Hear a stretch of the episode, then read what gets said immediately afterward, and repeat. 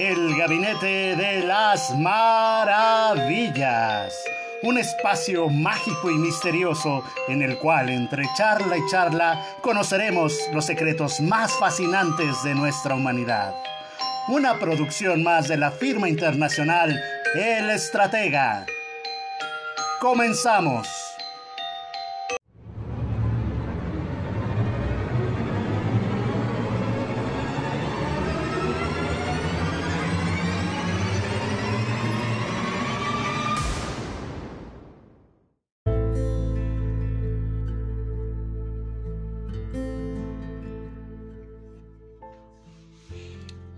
Hola, ¿qué tal? Muy buenos días y muy buenas tardes. Estamos aquí de regreso con el Gabinete de las Maravillas. Algunas enfermedades, algunos trámites nos habían impedido poder gozar de este espacio que nos encanta y que nos apasiona. Y bueno, mi sobrina me reclamó que dónde están los gabinetes de las maravillas y ya estamos aquí respondiéndole que vienen de nuevo. Como podrán darse cuenta, Estoy un poquito tosiento y mocoso, eh, con la voz no tan clara, muy guardadito para no contagiar a nadie. Es una gripa y una tos normal, no pasa nada. Y me dio la, idea de, de, poder generar un nuevo gabinete de las maravillas. Y este día voy a hablar de un tema grueso, de un tema fuerte, de un tema que hoy por hoy nos está afectando a muchos la censura. Tesis de lanzamiento de este nuevo gabinete de las maravillas, estamos viviendo un nuevo oscurantismo. Y les voy a contar por qué. Les voy a contar por qué y no me importan las reacciones y no me importa que luego venga cualquier sujeto a quejarse. Les voy a decir por qué. Hace tiempo encontré en, Facebook, en Internet, un, portal, eh, un muro, un muro que me parece que en su concepción fue súper bueno.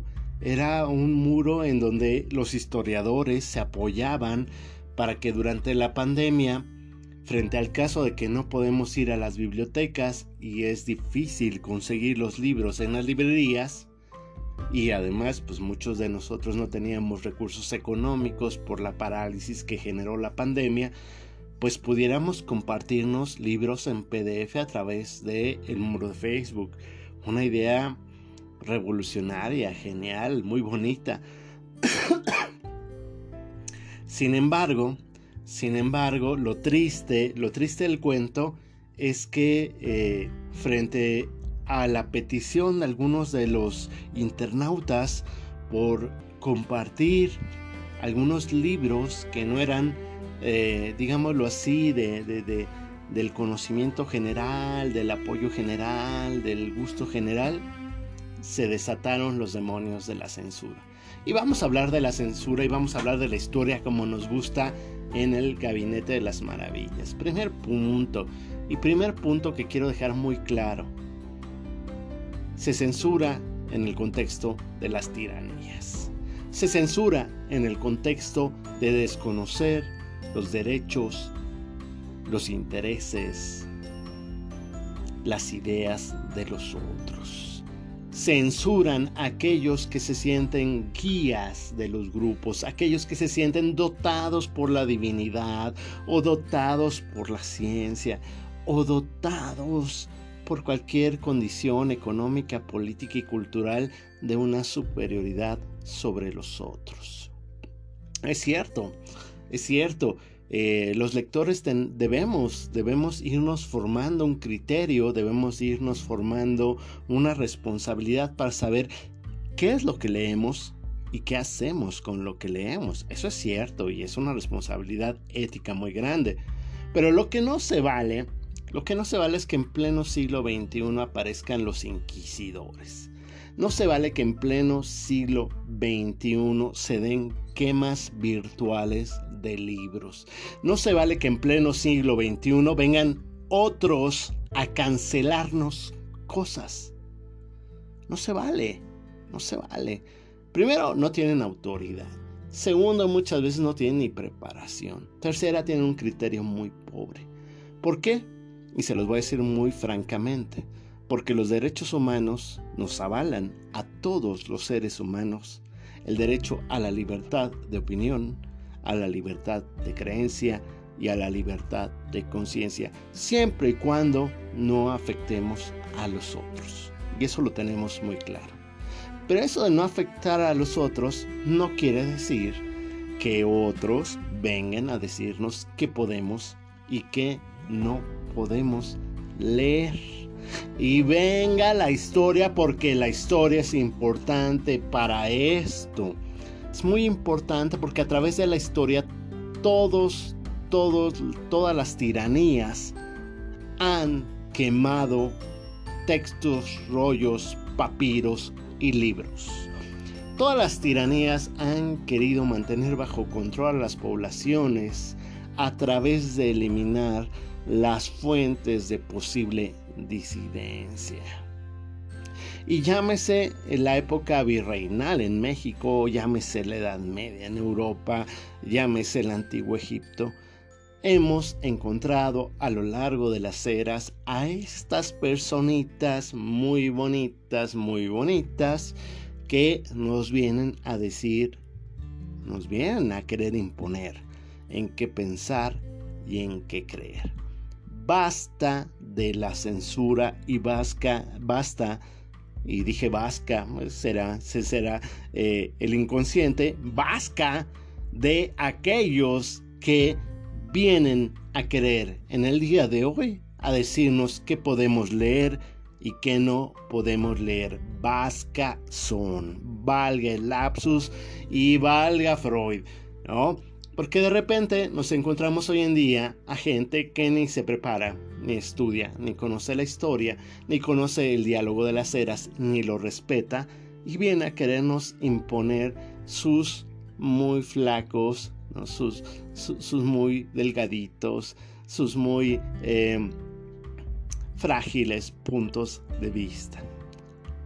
La idea, la idea profunda de dignidad en esa que se basan los derechos humanos y que están inspiradas las, constituciones modernas, la dignidad de, la que tanto se habla en la ley, es el derecho inalienable de un ser humano para pensar y ser. Siempre en el marco de no afectar a otros. Pero no afectar a otros no implica que nos vengan a, a imponer sus temas, que nos vengan a imponer sus censuras. Y lo digo, y lo digo y les voy a contar el chisme completo. Qué bueno que estén en el Gabinete de las Maravillas. Ya saben, soy Víctor Polanco, director general de la Estratega.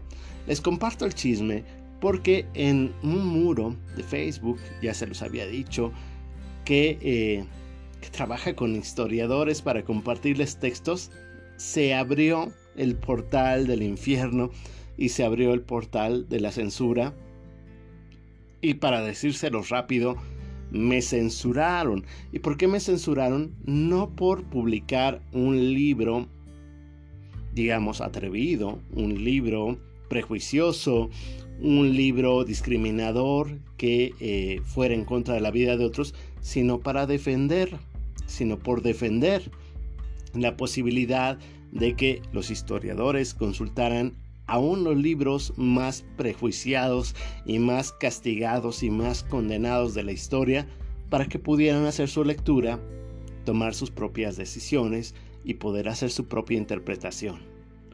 Por eso se me censuró de la página y estoy súper, súper, súper contento porque me doy cuenta, me doy cuenta de que es importante rescatar a estos autores del índice. ¿Qué es el índice?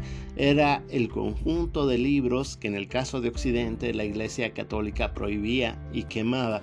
Pero no fueron los únicos, también fueron los nazis y también en algún momento los que eh, se declaran como científicos modernos soterraron, ¿no? despreciaron, desprestigiaron conocimientos y saberes antiguos como la herbolaria, como la relación con la Pachamama, con los dioses, injustamente, creyendo que ellos eran los detentadores de la verdad. De la verdad o de lo que podemos llamar episteme, el conocimiento sustentado, el conocimiento cierto, pues que se inventaron los filósofos, oíganme, yo soy filósofo, que se inventaron y nos inventamos los filósofos para ir en contra de los sofistas que trataban no con la episteme, sino con la doxa, con la doxa que era la opinión ajustada al desenvolvimiento de los sucesos, ajustada a la transformación social que es imposible de detener, ajustada al cambio de los tiempos. Y llegaron estos amigos, estos amigos sensores, estos amigos colonizadores, estos amigos que buscan someternos a sus ideas a través de la idea de la verdad. Y gran amigo mío, gran amigo mío, aunque no lo conocí en vida, pero sí en obra, George Orwell lo denunció. Y lo denunció muy claramente en su obra 1984 el ministerio de la verdad, el que se encarga de falsearlo todo, el que se encarga de transformar el pasado y el presente y el futuro. La neolengua, la policía del pensamiento, aquellos que no te dejan ser ni pensar como quieres. Y les decía al principio de este podcast que es el regreso del gabinete de las maravillas, que vivimos en un neo-oscurantismo ahí en el contexto donde a través de las redes de comunicación y de los medios y las tecnologías de la información y de la comunicación podemos acceder a toda la sabiduría de las eras y de los tiempos, ahí en ese contexto aparecieron los neosensores. Los neosensores los han calificado como parte de una eh, generación. Les llaman generación de cristal o generación de marzapán, pero no son una generación. Son muchas generaciones. Son gente que está, está cierta en que te puede aplicar una presa moral por pensar, sentir o decir aquello en que tú crees por seguir conservando tus tradiciones, tus mores, mores, moral, mores, tus tradiciones, por seguir respetando lo que siempre has respetado. A esas, a esas personas que no son parte de una generación, son parte de un efecto de lo que está produciendo las tecnologías de la información y la comunicación, les decimos desde aquí, puedes criticarnos, puedes argumentar en nuestra contra y te lo vamos a celebrar. Pero lo que no puedes hacer es censurarnos. Los regímenes totalitarios, los regímenes totalitarios en toda la historia, y debes de, debes de saberlo, historiador, se caracterizan por una cosa, quemar libros, soterrar sabidurías, hacer arder al pensamiento disidente. Y te lo estamos diciendo tranquilamente y en paz. Y si no crees que es así, pues estudia retórica para saber por qué utilizamos estas expresiones y estos tonos y estas voces. Entonces, mis queridos amigos, viva la libertad de poder compartir todo el conocimiento de las eras y de los siglos. Viva la libertad de que cada uno tenga su criterio ético y moral para poder definir qué lee, qué hace y qué productos obtiene de sus investigaciones. Viva la diversidad de puntos de vista, pero lo que ya no se puede sostener más, y ese es el tema de este gabinete de las maravillas, es la censura. Que nunca, nadie, jamás bajo ningún término te venga a decir qué leer y qué no leer, qué pensar y qué no pensar, qué hacer y qué no hacer, siempre en el marco del respeto y del cuidado de el otro. Pues eso ha sido todo este día. Como podrán notarlo, estoy un poquito cabreado, como dirían en Ecuador, pero bueno, pues eso eso siente uno cuando vienen otros a decirle qué creer y qué pensar a alguien como yo. que se ha pasado toda su vida estudiando, discerniendo, sopesando, buscando perspectivas para poder lograr un objetivo que es vivir en paz, armonía y para poder vivir en el mutuo respeto entre todas las personas y todos los seres humanos. Pues eso pasó con los historiadores. Señores, señores, ya, ya tengo un nuevo ejemplo para hablarle a mis alumnos de, los, de aquellos que se asumen como poseedores de la verdad. Señores, lo mío no es una verdad, es una opinión un poquito sustentada. Tal vez alguien me rebate y tal, bien, tal vez alguien con su argumento me convence y cambio de punto de vista. Pero hasta hoy nadie me puede convencer de que alguien llegue a censurarme, alguien llegue a ser la policía del pensamiento, alguien llegue a ser el colonizador, que venga a decirme qué leer, cómo leerlo y en qué pensar. Muchas gracias, soy Víctor Polanco, director general del Estratega. Nos pueden seguir en www.vp,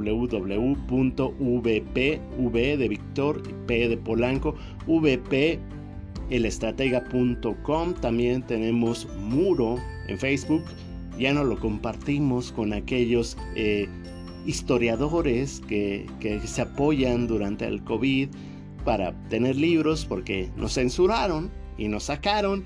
Y bueno, también tenemos ahí eh, un sitio en Twitter y también un sitio en Instagram. Bonita, bonita la historia, la historia de la censura.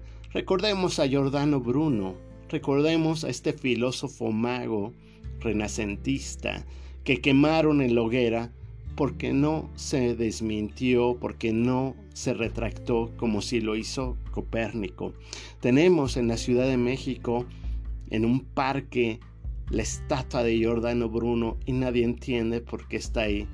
Tal vez debemos de preguntarnos por qué está Giordano Bruno en un parque de México recordándonos como él se lo dijo a sus inquisidores y a los que, los, a los que lo quemaron, ¿no? No, no voy a ir en contra de mis palabras y yo tengo la razón. Yo no tengo la razón, Víctor Polanco no tiene la razón, pero Giordano Bruno seguro que sí la tenía. Pues mucho gusto de saludarlos de nuevo. Estamos de nuevo regresando al, gabinete de las, las maravillas. Ya vienen muchas entrevistas, vienen reportajes, vienen reportes de viajes. Estamos planeando modificar un poco el formato. Es muy largo, trataremos de hacerlo un poco más corto. Pero hoy en día era muy importante decirles esto, que no me lo censuren. Usted sostenga sus ideas y sus creencias en argumentos, en información, en estudio, en educación, en investigación y los compartimos. Y usted me convence a mí de unas cosas y yo lo convenzo a usted de otras cosas y está bien. Lo que no está bien es que alguien, algunitos, sin la capacidad, sin la autoridad, sin el derecho, sin respeto a los derechos humanos, vengan a decirnos que podemos leer y que no podemos leer, en qué podemos pensar y en qué no podemos pensar. Eso no nos los podemos permitir. Eso no puede ser en el siglo XXI donde cuando yo abro mi pantalla tengo acceso a la mayor cantidad de los conocimientos y saberes de la historia de la humanidad. No puede ser que unos muchachillos vengan a querernos leer la cartilla a los que tenemos toda una vida estudiando, toda una vida reflexionando y toda una vida también, y lo voy a decir sinceramente, equivocándonos en nuestros juicios y apreciaciones. Tenemos derecho a equivocarnos también, tenemos derecho a aprender, tenemos derecho a reflexionar y lo que no vamos a permitir es que alguien nos venga a violentar, porque es una violencia, a decirnos que podemos o no podemos leer un texto. Cierro con esto. Cierro con esto. Mi tesis de licenciatura fue sobre la propaganda nacional socialista desde 1946, perdón, desde 1846 hasta 1954. Un estudio casi de 100 años sobre por qué, cómo y cómo fue que funciona esa propaganda. No es un panfleto en, en promoción de los nazis, es un estudio serio, es un estudio galardonado además sobre cómo comprender ese tipo de situaciones y de movimientos para que no se vuelvan a repetir. Pero cuando yo hice ese estudio, me tacharon de neonazi, me tacharon de supremacista a mí que soy un moreno y que mi madre cariñosamente me dice prieto. Y yo lo acepto con mucho gusto. ¿Se dan cuenta? Para eso estudiamos, para eso estudiamos para forjar lo que queremos forjar y para impedir que se repita lo que creemos que ya no queremos que se repita. Y yo algo que creo que ya, nos, ya no quiero que se repita es que unos, algunitos, bajo cualquier pretexto o bandera o ideología, vengan a decirnos qué leer y qué no leer. Nos vemos en el próximo Gabinete de las Maravillas. Esto estuvo muy bonito y está muy bueno. Y bueno, si no estás de acuerdo conmigo, échame tu comentario. No, lo voy a argumentar y si puedo lo voy a rebatir. Y si tú tienes razón, pues lo voy a aceptar y voy a revisar, voy a revisar mis opiniones. Que tengan muy muy bonito día. Se despide de ustedes Víctor Polanco. Como podrán escuchar, enfermito de tos y de gripa, muy muy cansadito de la garganta por muchos cursos que hemos estado dando y bueno, pues ya vamos a regresar con este bonito curso, con este bonito programa del Gabinete de las Maravillas. Gracias.